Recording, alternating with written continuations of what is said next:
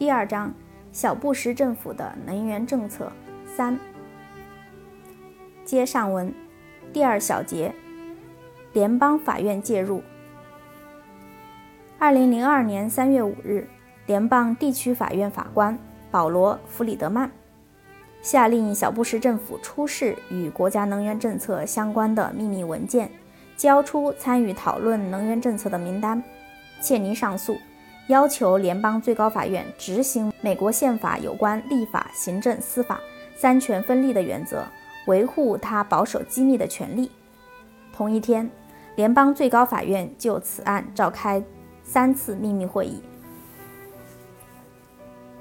二零零三年七月八日，设在哥伦比亚特区的联邦上诉法院三名法官组成的合议庭审理了切尼的上诉，并作出如下决定。在地区法案尚未对此案作出结论之前，上诉法院无法裁决。但切尼必须找到符合要求的信息，交出参与制定国家能源政策的油气行业高管的名单。最高法院对这一决定未置可否，敦促上诉法院再研究一下。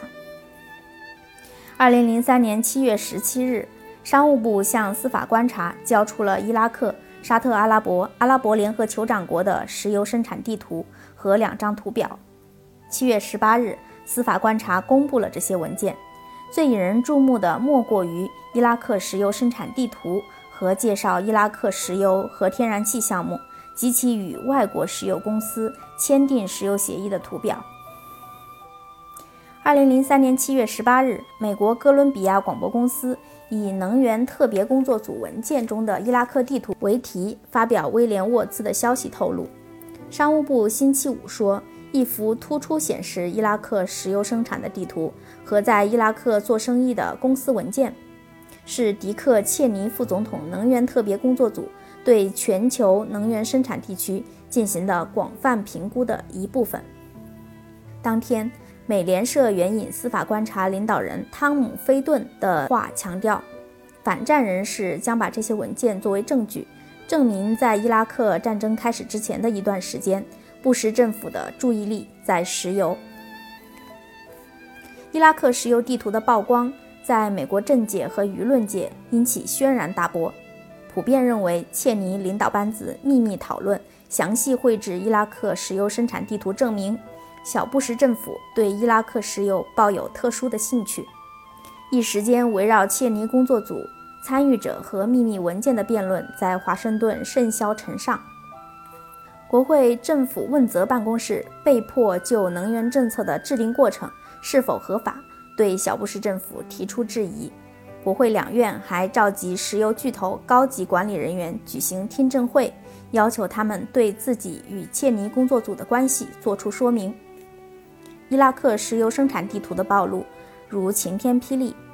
把小布什政府推入空前难堪的境地。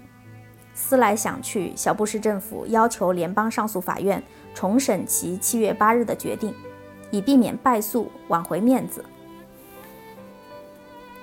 二零零三年九月，联邦上诉法院拒绝了小布什政府的重审要求。情急之下，小布什政府决定诉请联邦最高法院裁决。二零零三年十二月十五日，最高法院宣布同意听取上诉法院对切尼的判决。二零零四年审理此案，同年六月宣判。显然，最高法院试图在总统大选年二零零四年十一月投票前结束切尼案，以便保证布什切尼联袂竞选班子连选连任成功。第三节，大法官保切尼。在最高法院决定2004年对切尼案作出判决后的第三周，即2004年1月5日，被司法纠缠缠身的切尼急中生智，在阴暗的角落自导自演了一场自保神秘剧。他求助的对象是联邦最高法院终身大法官，意大利裔美国人安东尼·斯卡利亚。1986年，斯卡利亚由里根总统提名。参议院批准进入美国最高法院，成了九名终身大法官之一，是切尼的挚友和狩猎伙伴。切尼迫切希望斯卡利亚在大选之年助他一臂之力，帮他从这场官司的被动局面中解脱出来，并保护他掌握的绝密文件。这一天，切尼以副总统身份秘密邀请斯卡利亚乘坐空军一架小型喷气机，从华盛顿飞抵路易斯安那州南部帕特森镇机场，前往斯卡利亚的老朋友石油大亨华莱士·卡莱恩的私人乡间狩猎场打鸭子。切尼、斯卡利亚和女儿佩利先后走下飞机。切尼禁止记者拍照。从另一架空气喷气机中走出来的工作人员和保镖紧随其后。在切尼车队飞快开往卡莱恩的猎场途中，空中有两架武装直升机护卫，地上有全副武装的特工队伍和地方警力警戒。猎场上空被划定为禁飞区。路易斯安那州自称该州南部是美国运动员的天堂，可是此时正值隆冬，气候寒冷，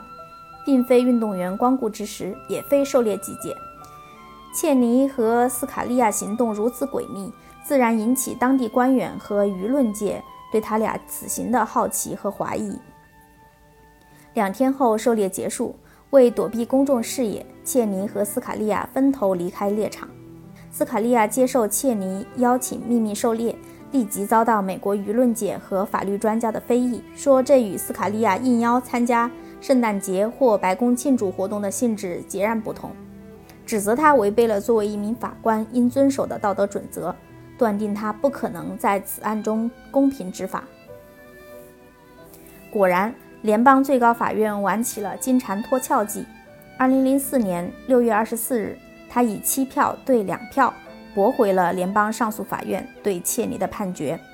通过了既保护切尼又维护斯卡利亚面子的判决书，宣布总统和他的最亲密的顾问通常有权保护他们与那些包打听的圈外人之间的会面和通信，很少发生如下情况：授权一位法官去强迫白宫向那些试图通过一起个人诉讼案件。就能获得情报的人们得逞。这一判决宣告持续四年之久的切尼司法纠纷案结案。判决书一方面拒绝就切尼是否应当交出能源小组机密文件表示明确态度，另一方面指责联邦上诉法院2003年7月的决定过于草率，要求上诉法院以对总统高度尊重的态度重审此案。必须在二零零四年十一月公布审理结果。很明显，这是最高法院为保证小布什连选连任所采取的重要措施之一。被告切尼的愿望虽然没有完全得以实现，但他对最高法院的决议是满意的。舆论界认为这是白宫的胜利。二零零四年十一月，美国总统选举结束，小布什如愿以偿，连选连任。二零零五年一月二十日，第二次入驻白宫，开始了总统第二任期。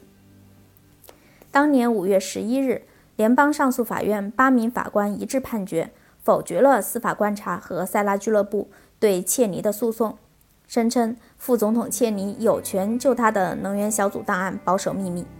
从此，这场民告官的案件经过长达四年的审理，以切尼获全胜告终。切尼沾沾自喜。美国自称是个依法治国的国家，但从这个案件的发展过程不难看出，法律面前人人平等的原则在美国行不通。只要有权有势、有钱有关系，尤其像切尼这样处于高位的人，不但敢无视法律，也能使三权分立中的两权——行政权和司法权——勾结起来，维护自己的利益和权威。判决当天，《华盛顿邮报》。以上诉法院在诉讼中站在切尼一边为题发表文章说，这个问题原本是小布什政府的一个软肋，但在切尼老友联邦最高法院大法官安东尼斯卡利亚和小布什挚友安然公司董事长肯尼斯莱的干预下，变成了在华盛顿上演的一场政治剧。直到切尼2009年1月20日离开副总统岗位。小布什政府始终拒绝交出能源工作组的秘密文件。